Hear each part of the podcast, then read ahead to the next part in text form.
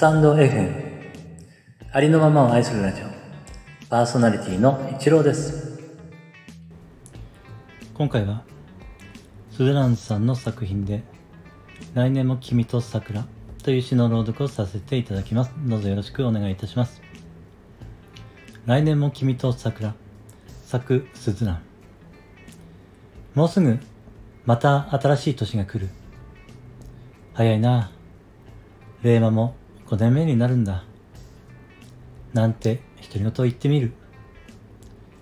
春夏秋冬という四季のある日本はとても美しい国。そういう歌もあったような気がするけど、最近は朝起きてから今日の服を選んでいる。まるで毎日が春夏秋冬が移り変わるよう、クローゼットの中の季節は未だに夏なのか秋なのかわからない。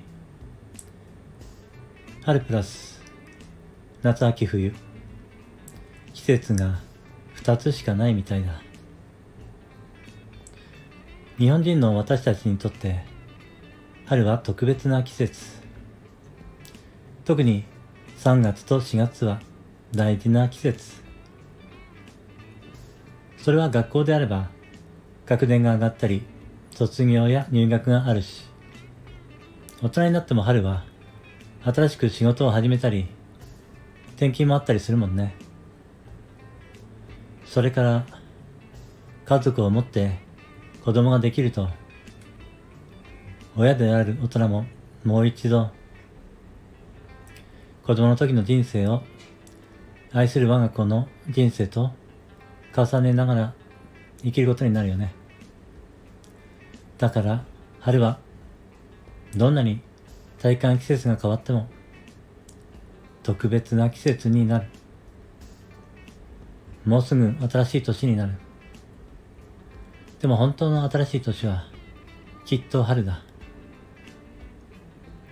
桜の花を心待ちにするように新しい年が暖かい季節と一緒にひらひらと私の心に舞い落ちる。だけど、新しい年になっても、新しい春になっても、来年も君と桜、何もかも新しく移り変わっても、来年も再来年もずっとずっと君と桜。今の関係がずっと続けばいいな。穏やかな春のような温かい心を持った君と桜。来年も君と桜。日本のどこにいても春になると桜がどこかで咲く。君と私の見る桜。離れていてもひらひら。私たちの頭の上に舞い落ちる。美しく可憐でかわいい桜の花びら。ひらひらと私たちの頭の上に舞い落ちる。足元を見るといつの間にか桜の絨毯が綺麗